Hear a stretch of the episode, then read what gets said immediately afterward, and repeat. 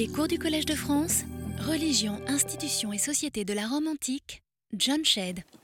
Mesdames, Messieurs, nous avons expliqué la triade capitoline, non pas du point de vue historique de sa formation, mais par rapport au processus de décomposition du pouvoir d'une divinité, tel que nous l'avons euh, parcouru à l'aide d'un certain nombre de documents. En partant du tableau de Janssens, qui sert d'arrière-plan au titre de, ma, de mes conférences, nous avons constaté que la théologie mythologique de Virgile et en même temps la réception de celle-ci par un artiste pénétré des textes antiques peut révéler et confirmer cette hypothèse.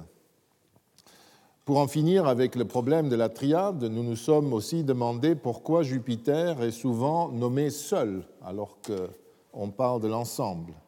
Il est prouvé euh, sans le moindre doute qu'il n'était pas seul, et sans doute dès le début dans ce grand temple, mais qu'il existe une inclination romaine qui consiste à nommer, dans certains cas, uniquement la divinité principale résidant dans un temple ou apparaissant dans un rituel.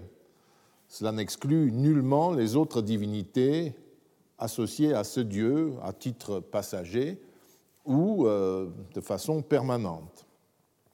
Mais la procédure qui consiste à passer de la divinité hiérarchiquement supérieure aux autres personnes divines qui lui sont associées doit être rangée, je crois, parmi les inclinations profondes de la théologie des Romains en fonction d'un choix dont nous ne sommes pas toujours à même de connaître les raisons. Et la triade capitoline nous permet de, saisir cela. Vous aurez d'autres exemples euh, dans la suite. Pour mettre en évidence la complexité des transferts théologiques, nous avons commencé à analyser euh, les relations entre Dionysos et Libère, toujours dans la pratique religieuse. Après avoir analysé, d'après les historiens grecs, les caractéristiques principales de, Dionysos, ses fonctions, comme dirait Dumézil, qui est euh, de patronner le passage entre deux états différents sous l'effet de la transe. Je vous ai énuméré des, cas, par exemple sobriété et ébriété, et Dionysos est celui qui arrive au milieu quand ce passage est en train de se faire.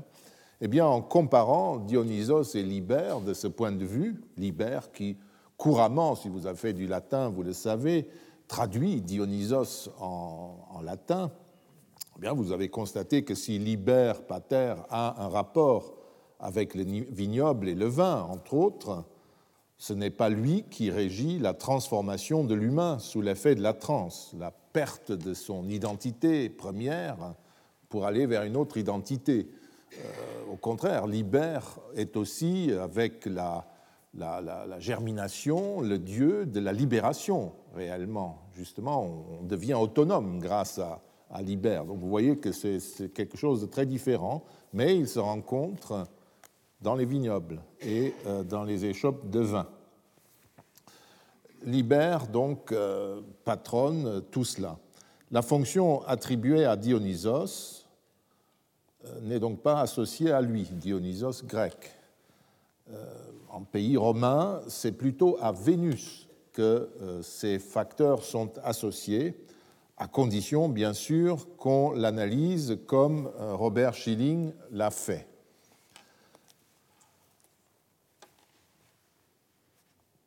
Vénus, en effet, n'est pas, nous l'avons déjà euh, brièvement vu, euh, plutôt quand nous parlions de ses fonctions euh, divines, n'est pas la déesse des jardins et de la fertilité, comme on le disait, mais la déesse qui gère le pouvoir irrésistible, le sien d'abord, mais celui surtout du Dieu souverain, avant de devenir la patronne du charme contraignant et de la séduction. Or, Schilling, qui a pu faire cette démonstration dans sa thèse sur Vénus, a également établi l'importance qu'avait Vénus dans le domaine du vin. Elle est intimement liée à Jupiter et aussi dans le rapport au vin. Les fêtes du vin, les vinalia d'automne ou de printemps, marquent les, unes les, uns et les autres. Les uns l'ouverture officielle des vendanges dans le Latium, les autres celles des jarres de vin, le vin nouveau. Tout le cycle débute par euh, les vinalia dits rustiques, le 19 euh, août. Ce jour de fête a été mis en relation à la fois par Pline et les historiens modernes avec le danger que présentent les orages ou la grêle.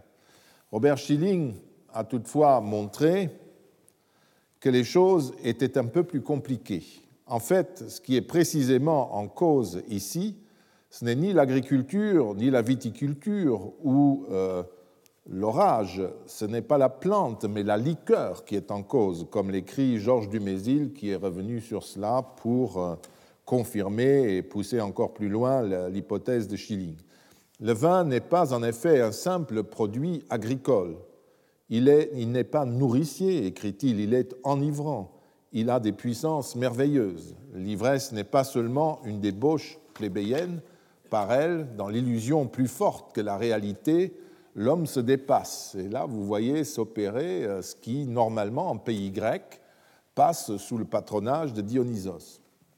Vous avez reconnu derrière la description succincte que fournit Georges Dumézil les effets qui sont attribués en pays grec à Dionysos. Or, à Rome, ces effets sont du ressort de Jupiter et de Vénus. Dumézil rappelle ce qu'il avait étudié dans les jeunes années euh, de son doctorat d'État, le thème du vol de ce breuvage effectué par les dieux souverains dans la mythologie indo-européenne. Donc il montre que c'est vraiment une association euh, structurelle profonde. Plus important pour notre propos est que d'après le mythe étiologique des Vinalia, ce qui se trouve derrière ces rites publics, c'est un vœu, le vœu fait par Aîné avant la bataille décisive menée pour la souveraineté sur le Latium. Un vœu qui offrait tout le vin du Latium à Jupiter en cas de victoire les Vinalia d'automne ouvrent les cérémonies d'acquittement de ce vœu, même si l'état des sources ne nous permet pas de tout vérifier dans le détail. Mais les rites suivants vont dans le même sens. Dès que c'est possible, en fonction de la maturité des raisins, le flamine de Jupiter cueille la première grappe qu'il offre à Jupiter au cours du sacrifice d'un agneau entre l'abattage et la découpe de la part divine et son offrande inter caesa et porrecta, comme écrit euh, Varon. Personne n'a le droit de toucher les vignes et les raisins avant ce sacrifice qui annonce le début officiel des vendanges. Le prêtre de Jupiter prend ainsi symboliquement possession du latium et euh, il ouvre en quelque sorte les vendanges et il donne également euh, une sorte de signe rituel de l'acquittement du vœu. Donc le, raisin, déjà, est symboliquement, sous forme de prémisse, offert à Jupiter. Les euh, pontifes possédaient euh, un vignoble du côté de la Via Appia que Vespasien a restauré, et vraisemblablement euh, c'était un vignoble public où ce rite avait lieu. Je ne peux pas vous en dire plus, mais c'est une information qu'on a. Et d'ailleurs, cette devenu une fête traditionnelle et cette annonce, cette fixation des, vendanges euh, d'après ce rite, ou au moins au départ, est devenue tout à fait institutionnelle. Cela continue. Le 11 octobre, lors de la fête des Méditrinalia, on goûtait le mou, le premier mou, et euh, une fois de plus. Et la fête finale du cycle avait lieu lors des Vinalia priora, les, les, vinalia premiers, si vous voulez, le 23 avril, lors desquels on offre finalement à Jupiter les prémices du vin accompli, du vin nouveau. Or, si la fête appartient clairement à Jupiter, Robert Schilling a attiré l'attention sur deux faits. D'une part, ce même jour, le 23 avril des Vinalia premiers, premiers dans l'année civile, hein, euh, en 217 avant Jésus-Christ, euh, Quintus Fabius Maximus fit le vœu d'un temple euh, qu'il dédia deux ans plus tard à Vénus, euh, qu'est-ce que je fais À Vénus. Hein. Vous voyez d'abord le rapport sur, nous avons vu tout cela l'an dernier, sur les, expiations à faire après la défaite terrible de Flaminius. Et ensuite, les hôtels sont, voués et puis le, dictateur Fabius Maximus voue un temple à Vénus Éricine parce que les livres fatals, les livres sibyllins où les destinées étaient euh, exposés, euh, avaient dit que celui qui avait le plus haut imperium dans la cité devait vouer le temple. Et c'est le prêteur donc qui voue le deuxième temple à Mens, la déesse euh, raison, rationalité, si vous voulez. Et presque un siècle plus tôt, en 295, le grand-père de Fabius Maximus, Fabius Courges, avait voté un autre temple à Vénus, à Vénus Obsequens, dont l'anniversaire tombait le 19 août. Donc on voit euh, ce balancement entre les deux fêtes, que Vénus est étroitement liée euh, au Vinalia, même sous d'autres euh, obédiences, sous d'autres épiclèses. D'autre part, c'est du haut de ce temple de Vénus Éricine au Capitole que l'on offrait la libation de vin à Jupiter, après laquelle le vin nouveau pouvait être consommé par les humains. Si l'on ajoute à cela que le nom même du vin, vinum, est de la même racine linguistique que le nom de Vénus, wen, euh, on constate que ce sont Jupiter, le dieu souverain, qui reçoit le vœu du vin, qui patronne ce breuvage que Dumézil appelle de souveraineté, et la déesse qui concrétisait son irrésistible pouvoir contraignant, qui avait la haute main sur cette boisson. La théologie romaine n'avait donc pas d'espace propre pour faire, ou faire intervenir le pouvoir extatique de Dionysos, pour euh, Minerve, par exemple, cela pouvait aller dans un certain sens, parce que Athéna, certes, est beaucoup plus guerrière que Minerve l'est, mais même là, on pouvait euh, expliquer le côté Athéna-Polias de, la Minerve romaine, puisque par sa technicité, elle formait les soldats au combat, par euh, l'enrôlement, l'enregistrement et le souvenir de cette liste de Juvenes mobilisables, elle était en quelque sorte la mémoire de l'armée romaine euh, près du dieu souverain. Donc on pouvait euh, utiliser Minerve et jouer avec des correspondances, par exemple dans des mythes. Mais pour Dionysos, ça ne fonctionne pas. Libère avait en charge le côté matériel de la, et naturel pratiquement de la viticulture et de son commerce, le commerce du vin, alors que tout ce qui relevait de l'emprise sur l'individu et de l'aliénation de l'ivresse correspondait plutôt à Jupiter et à Vénus. Comme je l'ai dit, Liber, c'est plutôt l'acquisition de la liberté et de l'autonomie et pas l'asservissement par euh, l'ivresse, etc. Vénus était même spécialisée dans l'usage de la domination et de la séduction, qui était d'ailleurs susceptible de s'exercer dans d'autres domaines. Nous avons vu précédemment, en commentant brièvement euh, l'Énéide, les liens qu'elle a eus tout au long de ces douze chants avec l'application de la volonté de Jupiter. C'est toujours quand on arrive dans un moment crucial où vraiment il fallait que cela passe pour que les destins soient accomplis, là, Vénus se manifeste, il dit maintenant ça suffit, il faut savoir ce qu'on veut. Et alors là, en général, euh, quelque chose se passe. Soit Jupiter dit ne t'inquiète pas, on va vers le but, ou à la fin il dit en gros Dieu, maintenant ça suffit, et toi aussi, Junon, euh, maintenant on fait euh, ce qu'il faut faire. Il fait juste un petit compromis historique avec Junon en lui disant d'accord, ils s'appelleront pas Troyens, mais ils s'appelleront Latins comme tes amis, c'est tout. Mais c'est Vénus qui arrive au but. Le développement sur Dionysos et Liber nous conduit à nous interroger sur une autre triade, celle de euh, Cérès, Liber et Libera, parce que ces triades, nous avons commencé à en parler à propos du, Capitole, sont très intéressantes, parce qu'à Rome, elles ne vont pas de soi. Ne vont pas d'elles-mêmes. Jamais euh, Jupiter et Junon ne sont un couple dans la religion romaine euh, pratiquée, ce qui dans d'autres cité euh, de la Méditerranée est tout à fait envisageable. Ils ne sont euh, un couple que dans la mythologie, par exemple. Cérès, Liber et Libera, c'est encore plus étrange. Il s'agit d'une des combinaisons de divinités les plus curieuses, qui est liée en outre à l'histoire de la plèbe romaine, en tant qu'organisme euh, institutionnel presque, ce qui n'apporte guère plus de lumière, hélas, puisque nous ne connaissons pas très bien non plus les institutions de cette partie du peuple romain, surtout au moment où ces événements se passent, c'est-à-dire entre 500 et 300 euh, avant euh, Jésus-Christ.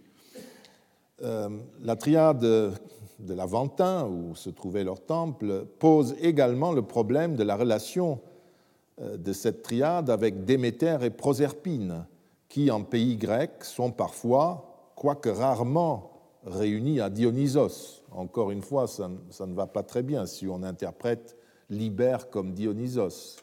Et euh, si on commençait, vous le verrez, que Proserpine était aussi euh, dans l'entourage, euh, ça pose d'autres problèmes de nouveau. Et on voit que les transferts culturels, là, ne se font pas de façon attendue pour un esprit trop rationnel. Le temple, je l'ai dit, est censé remonter au début de la République, mais comme toute la tradition sur l'Aventin et ses monuments, c'est une information qui reste essentiellement mythique. Le temple lui-même, malgré euh, une certaine insistance depuis 30 ans, n'a toujours pas été découvert. Et une bonne, moi je considère qu'une bonne partie des choses que aussi les archéologues modernes racontent sur le Palatin, euh, sur l'Aventin, pardon, n'a pas avancé depuis Merlin, depuis le grand livre de, Merlin sur l'Aventin, c'est-à-dire c'est en partie une mythologie moderne. On ne sait pas pour l'instant.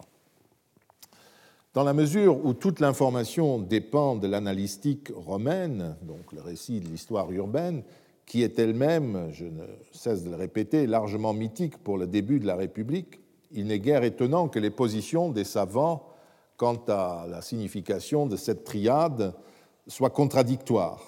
Fidèle à sa volonté de trier ce qui est, d'après lui, authentiquement romain de ce qui provient du pays grec, Georg Fissot a considéré comme un fait acquis que l'introduction de cette triade aurait eu lieu en 493 avant Jésus-Christ sur euh, la recommandation d'un oracle sibyllin.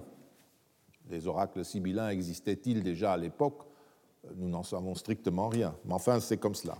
Vissova n'y voyait pas euh, de, problème. Il parle d'ailleurs dans son article, dans son grand manuel, euh, si vous regardez de près, non pas de Cérès liber et Libera, mais de Déméter, Dionysos et Corée. Pour lui, c'était étranger. Hein. Et ne voit aucune euh, raison de mettre en doute ce qu'il appelle la chronique de la ville, l'analystique, c'est-à-dire en fait des légendes. À son avis, ce n'est d'ailleurs pas de Sicile, contrairement à ce que disent les Romains de la fin de la République, euh, ce n'est pas de Sicile que la triade aurait été importée, mais de Campanie, d'un lieu plus proche, Campanie où étaient des colonies grecques. Donc ces arguments ne sont toutefois pas convaincants du tout, puisqu'ils mélangent la tradition ancienne et euh, quelque chose qui est plus tardif, c'est-à-dire les rites des matrones attachés au même temple, mais dont l'introduction date du IIIe siècle avant Jésus-Christ environ, dans la partie qui manque de titre livre. Euh, il faudrait dans ce cas rajeunir nettement la date de fondation du temple si on veut faire marcher ensemble ces deux éléments euh, de culte dans le temple de Cérès et autour d'elle. Henri Le Boniec, dans son euh, livre sur euh, Cérès, rejette euh, à bon droit l'idée d'une hellénisation précoce. Il considère que, je cite, l'assimilation entre la déesse italique et la déesse grecque s'est faite lentement et progressivement. Comme Vissova, Le Boniec considère toutefois le témoignage de l'analystique comme tout à fait crédible son époque encore, on ne mettait guère en doute euh, ce, genre de tradition. On n'en discutait pas. C'était un consensus de faire le silence sur cela, comme cela arrive souvent en science. Il y a un côté difficile et insoluble qu'on laisse de côté, on fait comme si. Et après, euh, un jour ou l'autre, on découvre les difficultés. Georges Dumézil, quant à lui, une fois de plus, mais il était autre, sur d'autres rails, si vous voulez, se prononce contre la confiance aveugle que l'on accorde aux reconstructions légendaires des historiens de la fin de la République, donc vers les deux derniers siècles avant Jésus-Christ. Il approuve toutefois l'hypothèse que la triade capitoline sont, euh, aventine sont des divinités romaines protégeant la germination sous toutes ses formes. Il constate en effet que la triade n'associe pas les trois dieux comme, une triade grecque l'aurait fait, mais elle associe Cérès et le couple Liber-Libera, qui doit renvoyer, d'après lui, à une conception italique. Alors que Cérès était plutôt comme Libère l'est pour le vin, la déesse de la germination des céréales, et là on voit euh, correspondance euh, fonctionnelle, euh, dans la triade elle-même, dans ce temple sur l'Aventin, où ils sont ensemble, ces trois divinités, et surtout Cérès et Libère, s'occupaient plutôt du ravitaillement de Rome, de l'anon, plutôt que de la nature, du processus naturel protection de la germination, etc. Dumézil admet en tout cas que la triade ait pu se constituer dès le début du Ve siècle, en même temps que la triade capitoline. Il y voyait un beau parallélisme. Sans parler du fait euh, que la triade Déméter, Dionysos, Corée est tout sauf répandue en pays grec. Il faut le savoir. Dans son célèbre article sur euh, la triade Dreiheit, Hermann Usner, qui a travaillé sur autre chose que nos, petits dieux, n'est-ce pas? Usner euh, ne peut citer que quelques exemples. Par exemple, un temple euh, de, de Déméter élusinienne à Thelpousa, en Arcadie, contenait trois statues représentant Déméter, Corée, Dionysos. à Sicyone, dans le Péloponnèse, un temple des nymphes réservé au culte féminin abritait les statues de Dionysos, Déméter et Corée. Enfin, à Épidore, toujours dans le Péloponnèse, on trouvait Pantélie, une forme locale de Déméter, Corée et Bacchos. Et c'est tout. Hein, c'est un peu rare. Quant au domaine de compétence de la triade romaine, Dumézil comme Vissova je le répète, lui attribue moins la fertilité et la germination en tant que telle, mise en scène par d'autres fêtes de Cérès, que l'anon, le ravitaillement de la population de Rome. Dimézil tient aussi compte de l'aspect politique de la triade et enfin de sa relation avec l'introduction du culte de Déméter à Rome, mais plus tardivement. Il nous paraît prudent de ne pas nous lancer dans l'accumulation d'hypothèses concernant le temple de Cérès et son antiquité. Par rapport aux vieilles divinités locales qui possédaient d'ailleurs leurs propres fêtes et lieux de culte, la création de la triade de l'Aventin constitue un moment secondaire. Toujours est-il que les trois divinités sont honorées ensemble lors des Kerealia, la fête de Cérès, du 19 avril et que Cérès possède un flamine qui effectue certains rites le 19 avril, notamment le sacrifice à Cérès, appelé Sacrum Cereale, qui était un sacrifice à Cérès et à Tellus. Il y a de nouveau euh, une autre dame derrière Cérès. Vous voyez toujours cette façon euh, de, faire. Euh, bon, je, vous ai mis la citation de Cicéron qui dit donc je dois faire avec le plus grand soin et le plus grand scrupule rituel les jeux pour Cérès, Liber et Libera. Ce sont les Kerialia. Et ensuite, euh, il y a le passage de, euh, du pseudo-Servius qui concerne, n'est-ce pas, les, en même temps que Liber et Cérès, etc., euh, il parle de Virgile, euh, etc., parce que euh, leurs temples sont voisins et les jeux sont faits en même temps. Ce document qui remonte assez loin à Fabius Pictor, vraisemblablement, donc au moins au IIIe siècle avant Jésus-Christ, et nomme des divinités fonctionnelles dont j'ai euh, introduit les noms, euh, dont j'ai traduit littéralement les noms, offre un indice chronologique précis. Hein. là aussi, vous voyez le flamine de, Jupiter, de Cérès qui intervient dans ce sacrifice céréal, qui est donc offert à Cérès et à Tellus. Et puis, euh, toute une série de petites divinités, dont évidemment les pères de l'Église, mais aussi nos collègues du XIXe siècle euh, s'amusaient beaucoup, n'est-ce pas? Le retourneur de jachère, le remetteur en état de la jachère, le laboureur, à gros sillon, le semeur, laboureur de surface, herceur, sarcleur, bineur, etc. voilà, on est en plein délire de divinités fonctionnelles entre parenthèses, hein, on parle toujours de ces documents. Vous avez vu dans les Arvales, on a vraiment une liste directe. Dans la littérature latine, on n'a pratiquement aucune liste directe. Les, les pères de l'Église ou les érudits romains citent comme ça des exemples.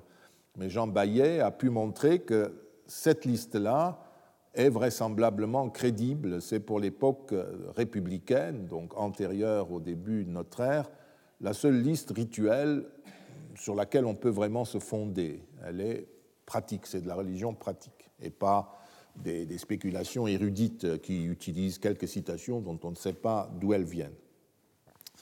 Il faut aussi verser au dossier des triades un fait que relève Vissova et qui est que le temple de la triade et on continue sur la même lancée, est toujours appelé Aides Kereris par Tite-Live aussi bien que euh, par le nom du quartier tel qu'il apparaît dans les inscriptions, comme si Liber et Libera n'étaient que des sunaoi théoi, comme on dit, des divinités partageant le même temple que la déesse.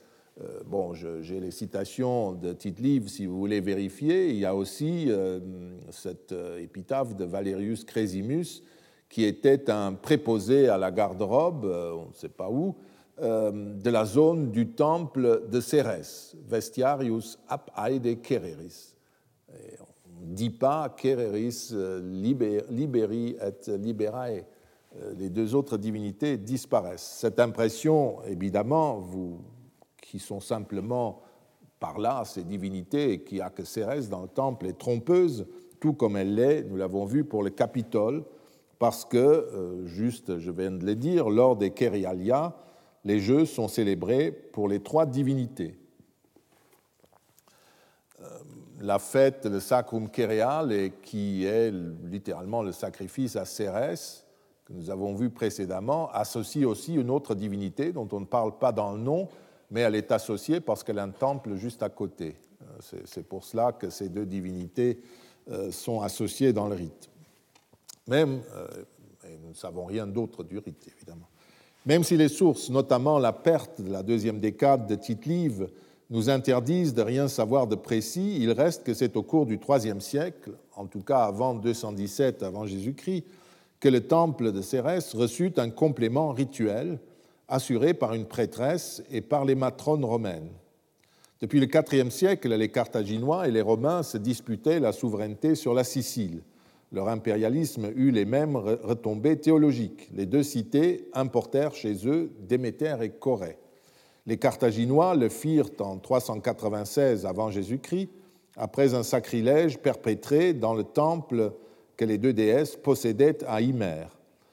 Pour détourner euh, leur colère, ils leur construisirent un temple à Carthage et ils confièrent la célébration des rites aux Grecs euh, résidant dans la ville.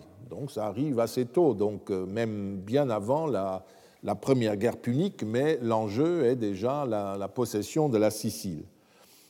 Pour, dans des circonstances inconnues, pour une raison inconnue, les Romains firent de même un siècle plus tard, quelque part entre le début du IIIe siècle et 217.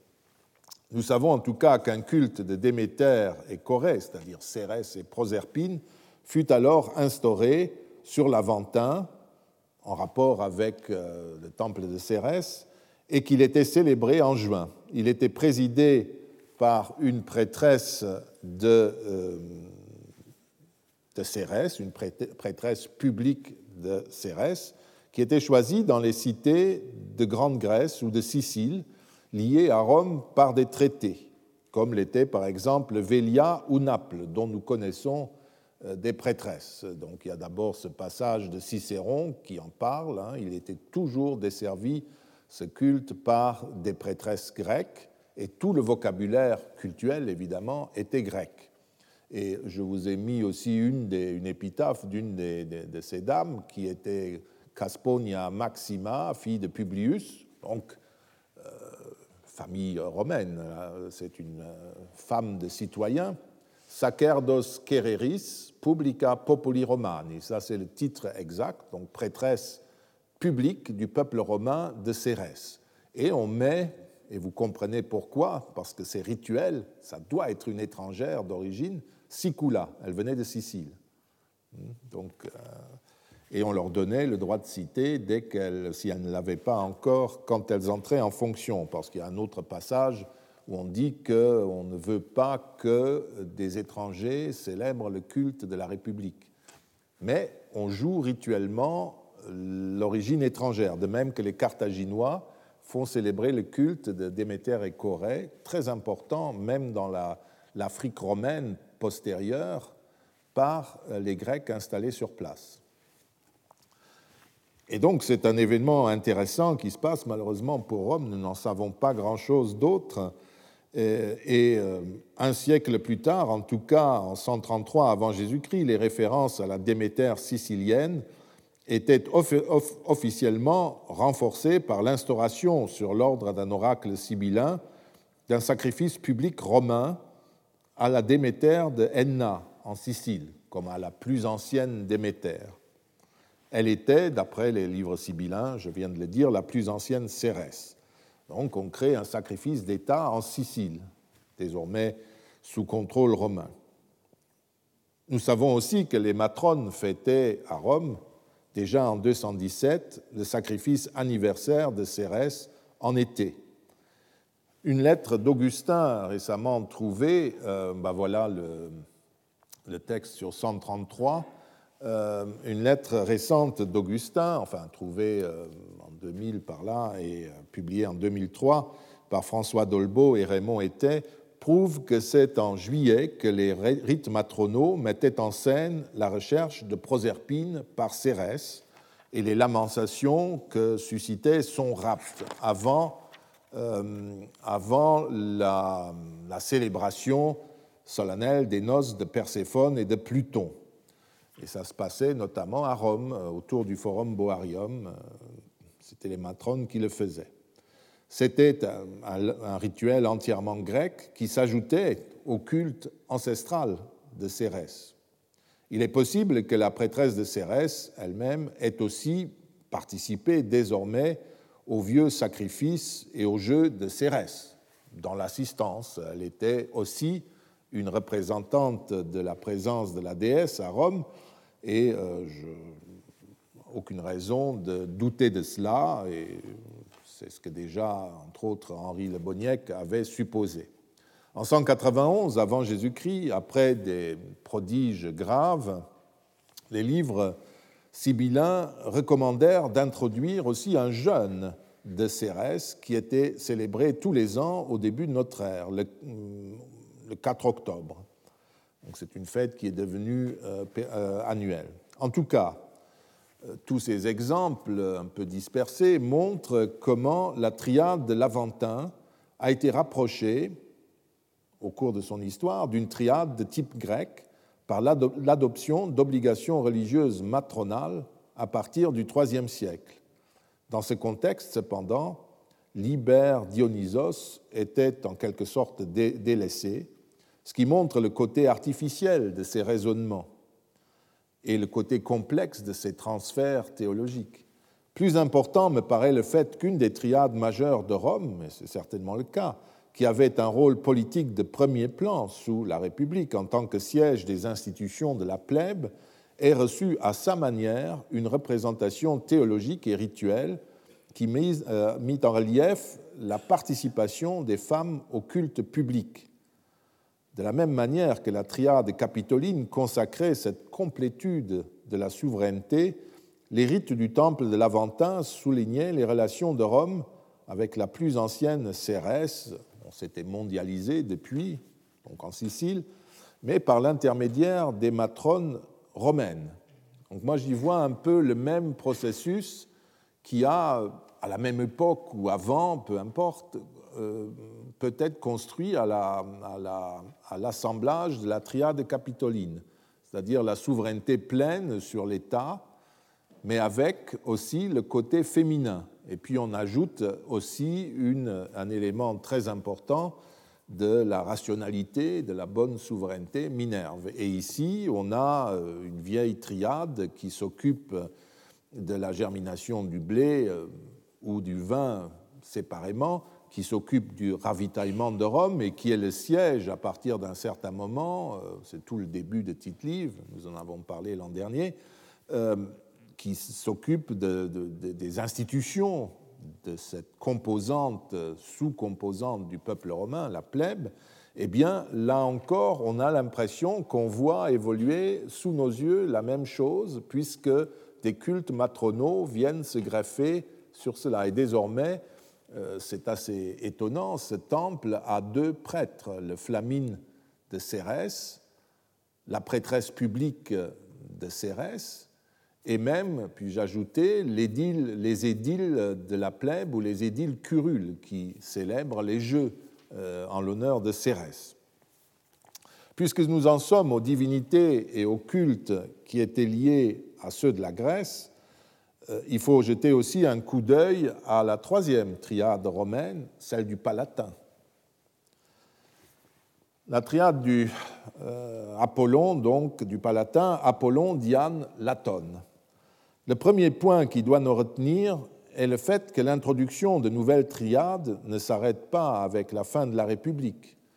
Entre 36 et 38 avant Jésus-Christ, la construction d'un groupe théologique se poursuit sous nos yeux, de sorte que nous pouvons observer in vivo, pour ainsi dire, le processus de formation d'une nouvelle triade du culte public. Comme Vissova l'a souligné, on parle toujours d'Apollon, sans tenir compte du fait qu'il n'est qu'un des éléments d'une triade. Mais maintenant, vous êtes avisé, cela ne vous intéresse, peut-être que cela ne vous intéresse pas, mais euh, ça ne vous surprend plus, puisque nous avons déjà vu des exemples. Apollon n'était pas un nouveau venu à Rome. Nous avons déjà parlé plusieurs fois de lui au cours des années passées, et je n'ai pas à y revenir. C'est à partir de Grande Grèce, sans doute, que le nom et le culte du dieu se sont diffusés en Italie, peut-être à partir de Cume, à en croire euh, par les cadeaux que les autorités romaines y firent déposer aussi. Le dieu fut introduit à Rome à la suite d'un vœu formulé lors d'une épidémie en 433 et son hôtel ou temple fut installé deux ans plus tard à Rome, à peu de distance de la porte carmentale et de l'autel de Mars. Le culte concernait les trois divinités, comme euh, l'attestent les sources. Là, je ne sais pas si je suis allé trop vite. Voilà. Euh, les fastes du palais d'Urbino disent très clairement, donc Apollini Latonae, mais il oublie euh, le Diane, a Teatrum Marcelli. Mais les fastes des Arval, à nouveau, disent Apollini a Teatrum Marcelli, près du temple du, théâtre de Mars. Une dédicace adressée euh, aux trois divinités, et là vous avez euh, si vous voulez la preuve, euh, pour le palatin, euh, je, l'ai mis là, euh, vous avez les trois divinités, mais vous avez une dédicace dont on ne sait pas de quel temple elle vient. Elle a été trouvée dans la nécropole à un mille de la porte Appia. On ne sait pas ce que c'est cette dédicace, mais elle peut concerner aussi bien le temple du Palatin que celui qui est situé près du théâtre de Marcellus. En tout cas, euh, les, théâtres, euh, les textes sont clairs. Euh, le temple au pied du Capitole est bien un temple des trois divinités.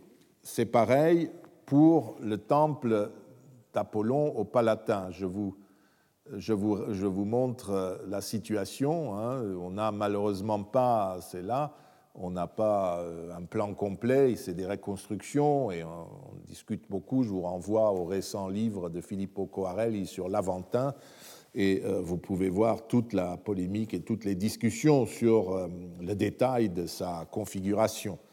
En tout cas, ce temple palatin est aussi un temple de trois divinités, d'une part d'après ce que Pline dit des statues qui se trouvaient dans ce temple, d'après euh, aussi euh, un, texte de, de, et enfin euh, le détail des, célébrations des jeux séculaires. Vous avez d'abord, dans un sacrifice préliminaire aux jeux, la veille des jeux, vous avez un sacrifice à une série de divinités, dont Apollon, Latone et Diane. Et puis, euh, chez Zosime, euh, dans la nouvelle histoire, à propos des jeux euh, séculaires, il dit aussi, mais de but en blanc, on ne sait pas si c'est le sacrifice préliminaire auquel il fait allusion ou si c'est le sacrifice séculaire proprement dit du troisième jour. Il dit qu'il sacrifie aux dieux suivants, à Jupiter et Junon, ça c'est premier et deuxième jour, et le troisième jour à Apollon, à Latone, à Diane. Mais en tout cas, il est très clair qu'ils euh, sont à trois dans ce temple. Euh, et puis, euh, il y a un bas-relief, la fameuse base dite de Sorante, sur ce bas-relief qui représente, d'après l'interprétation, le, Palatin.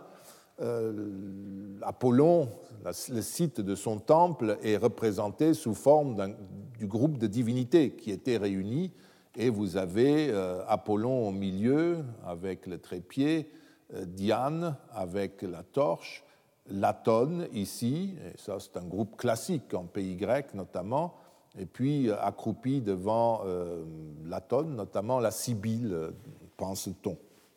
Donc il n'y a pas le moindre doute que quand on dit le temple d'Apollon palatin, il faut penser à une triade. Elles sont, ils sont trois. L'important, euh, comme je l'ai dit, c'est que dans ce cas-là, nous pouvons observer la formation progressive de cette triade, parce que là, les choses aussi ne tombent pas comme cela. Nous ne sommes pas dans une religion dogmatique où un pape euh, ou un, chef quelconque de religion prendrait des décisions. Ça se fait collectivement par discussion et euh, souvent successivement. Et il y a toujours un côté historique qui rappelle des événements dans la construction de théologie, par exemple. En 36 avant Jésus-Christ, quand Octavien, pour se construire une maison, avait acquis un terrain au Palatin, qui était à l'époque un des lieux de résidence euh, chic pour la haute aristocratie, ce terrain avait été frappé par la foudre au cours d'un orage. Les aruspices consultés par Octavien lui firent dire que le dieu Apollon revendiquait comme cela ce, temple. On ne connaît pas les méandres de leur raisonnement. Le dieu et la triade semblent d'ailleurs avoir joui d'une certaine faveur dans la famille des Iulii, puisqu'une dédicace faite à Apollon, Artémis et Leto pour le père de Jules César, qui s'appelait aussi Gaius Iulius Caesar, avait été faite à Délos, vous avez l'inscription, euh, vous voyez la dernière ligne, à Apollon, à Artémis et à Leto. Cette triade était relativement fréquente dans la vie religieuse grecque et du coup on peut considérer que la triade romaine de l'époque euh, de la fin de la République ou même celle du temple du théâtre de Marcellus s'inspira de cette triade grecque. C'était vraiment elle qu'on avait importée dans ce cas, puisque Apollon a pris la place d'un dieu qui n'existait pas, si vous voulez. Nous en reparlons. En tout cas, en ce qui concerne le Palatin, Octavien eut une première raison de dédier le temple à la triade en question immédiatement, puisqu'en 36, sa flotte, enfin pour étoffer son nouveau temple, puisqu'en 36, au moment où il avait décidé de promettre ce temple à Apollon, puisque les livres sibyllins euh, enfin pas les livres sibyllins, mais les aruspices, dans ces cas, l'avaient conseillé.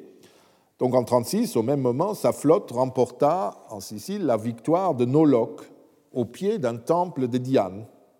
ce qui paraît s'être traduit, comme Silvio Panciera l'a montré, par la construction immédiate d'un temple de Diane à Rome, un autre temple. Mais en 1936, il y a déjà un des éléments de la triade qui se manifeste favorablement.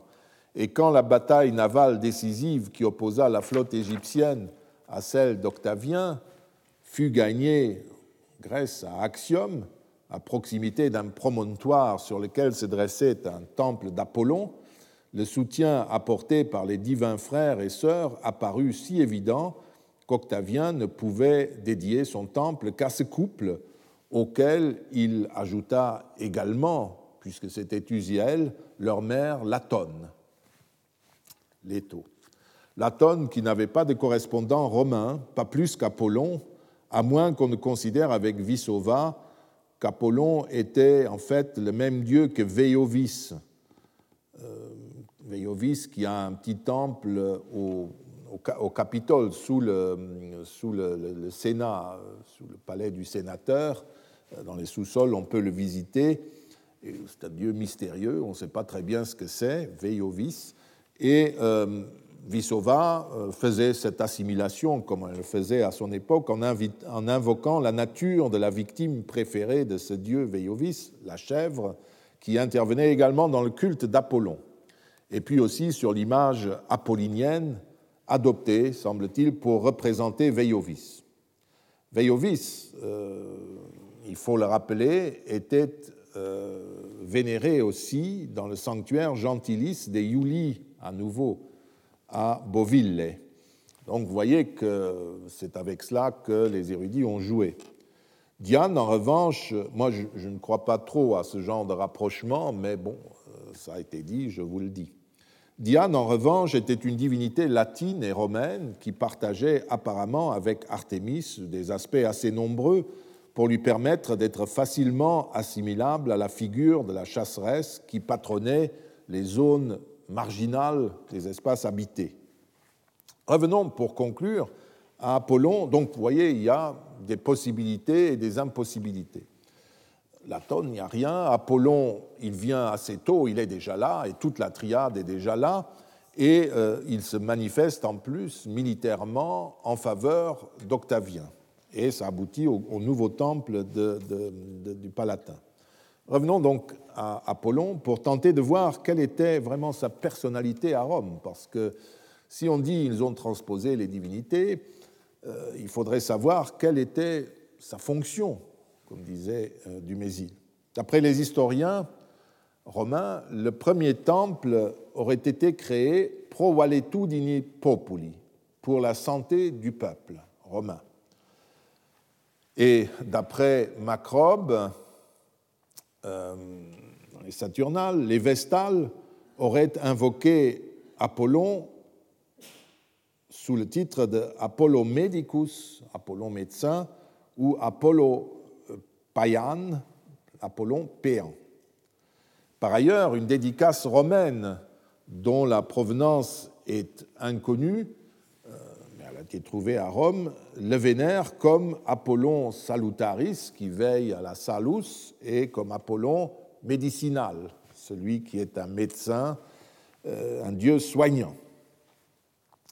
Et euh, d'ailleurs, en tant que tel, il y a quelques années, quand nous, avons réfléchi sur les cultes des sources, nous avons vu qu'en tant que médicus, euh, dieu soignant, Apollon possédait aussi une source qualifiée de salutaris près de son temple. Plus généralement, euh, euh, il arrive fréquemment qu'Apollon soit propriétaire d'une source en Italie comme dans les provinces. Toutefois, son rapport avec la médecine est plus compliqué. Déjà, Tite-Live polémique, ce qui montre que les savants de son époque n'étaient pas d'accord entre eux, il polémique avec ceux qui prétendent que les jeux euh, apolliniens, les jeux apollinares, auraient été créés en 212 avant Jésus-Christ pour des raisons de santé publique et non, comme il l'affirme, pour la victoire. Il s'agit de chasser Hannibal et les Carthaginois. C'est pour ça qu'on aurait créé ces jeux. C'est d'ailleurs cet aspect qu'Octavien privilégia clairement quand il fit d'Apollon et Diane ces dieux de guerre, ceux qui lui ont permis de gagner la guerre contre Marc-Antoine. Par ailleurs, Apollon eut progressivement à Rome aussi une relation avec les muses et la poésie. Alors que précédemment, nous l'avons vu, il revenait à Minerve de patronner les scribes et les histrions, autrement dit les écrivains et les acteurs, en tant que maîtresse de nouveau des techniques et des savoirs, à la fin de la République, le dieu réussit à la doubler dans ce domaine, en quelque sorte. Les associations d'acteurs se placèrent maintenant sous son patronage. La Sibylle de Cume, vous l'avez vu sur le, bas-relief, lui fut attribuée, donc la prophétie, la poésie prophétique, le chant prophétique. Et en, deux, en 12 avant Jésus-Christ, Auguste fit transférer les livres sibyllins dans son temple du Palatin, en les prenant dans le temple de Jupiter. Ce qui ne justifie pas euh, pour autant qu'on puisse parler de religion apollinienne sous l'influence de Nietzsche et de certaines conceptions surannées de l'évolution religieuse. De même que certaines activités qui avaient traditionnellement lieu au temple de Jupiter furent déplacées à celui de Mars Ultor, le nouveau temple créé par Auguste sur son forum, non pas, euh, comme on peut le lire, pour dévaloriser euh, Jupiter, mais pour doubler certaines fonctions et leur attribuer de nouvelles références. Et eh bien, de même, les livres sibyllins furent déposés chez le dieu prophète, de même, les artistes désormais se référaient au dieu patron des muses, euh, etc. Il s'agit d'une redistribution des tâches entre les dieux en fonction de leur spécialisation. On voit tout un raisonnement théologique qui est derrière cela, qui serait passionnant d'avoir sous forme de décret, mais malheureusement, nous ne pouvons faire que ce genre d'hypothèse et d'interprétation. Marsultor, par exemple, les vœux de départ des gouverneurs de province se faisaient, semble-t-il, à partir de maintenant, à partir d'Auguste, au temple de Marsultor et les enseignes triomphaux étaient désormais déposées euh, auprès euh, de ce dieu de la guerre, vengeur des atteintes portées au peuple romain et à la dynastie. Mais les sources nous informent sur la permanence des vœux de départ de l'empereur qui se faisait au Capitole, sur le triomphe qui continue d'aboutir au euh, Capitole, comme s'il y avait eu en fait un partage des rites les plus prestigieux restant réservés à Jupiter et à l'empereur et aux siens. Les autres, ceux qui concernent les gouverneurs de province, eh bien, se célèbrent chez Marsultor. Et c'est là aussi qu'il dépose les, insignes triomphaux quand ils euh, euh, ont cet honneur euh, des insignes. On ne célèbre plus de triomphe, mais on a une sorte de distinction triomphale. Tout se passe donc comme si les livres sibyllins avaient été confiés à un grand temple qui se trouve à côté de la maison d'Auguste, comme aussi si ce dernier avait voulu les réserver à son seul usage. Il est clair que la redistribution des compétences qui se perd ainsi à l'intérieur d'une activité spécifique est étroitement liée à l'évolution institutionnelle de Rome et n'a rien à voir avec ce qu'on appelle une nouvelle religiosité. Ceci dit, quelle était dans ces conditions à Rome la fonction d'Apollon, son mode d'action? Qu'est-ce qu'il fait au fond À part aider pour gagner une guerre, etc., patronner le cœur des muses, les, artistes, etc. Quel est le lien entre le médicus, le belliqueux, c'est bien attesté, et le poète, disons? Le lien n'est pas évident à première vue et Georges Dumézil, encore lui, a proposé une hypothèse. Dans le magnifique livre sur Apollon sonore et autres essais, qui est composé d'une suite euh, d'essais réellement, puisqu'il euh, n'a pas eu le temps de les pousser plus loin, il analyse les différents aspects du dieu en pays grec et à Rome. Indépendamment de la mise en évidence d'Apollon avec la sonorité, la voix, la musique, la poésie, les oracles, Dumézil s'est interrogé sur le côté médical du dieu, notamment à Rome, en essayant d'établir un lien entre les différents domaines de compétences, les flèches, la lyre, la guérison. Parmi ces esquisses, il y a surtout l'esquisse 16 sur les grands blessés de la bataille du mont Algide qui nous intéresse. L'épisode est que je cite, est intercalé entre le vœu du temple d'Apollon et la dédicace deux ans plus tard de cet Apollinar, de ce sanctuaire d'Apollon en 431. Dans un premier temps, Dumézil s'interroge sur la précision du récit, sur la position des deux armées latines et, et de l'armée romaine qui se font face. Enfin, il décèle des parentés entre cette description et le récit de certaines batailles livrées par le dictateur Camille, et notamment pour ce qui concerne le merveilleux, qui est généralement censuré, d'après Dumézil, chez Tite-Live. Or, les blessures, on est en plein merveilleux. Les blessures reçues à la bataille de l'Algide et leur traitement appartiennent à ce registre. Les soldats et même les commandants romains sont gravement blessés. Ils ont la tête fracassée, la cuisse clouée à leur cheval par une lance ou un trait, le bras coupé. Pourtant, ils continuent le combat et en fin de journée, ils prennent d'assaut le camp des Volsques et le consul, malgré sa très grave blessure au bras, poursuit les fuyards jusqu'à leur camp. Le dictateur, quant à lui, attaque l'autre côté du camp et y pénètre le premier. Et après la victoire, il n'est plus du tout question de ces blessures. On rentre à Rome et on y triomphe joyeusement.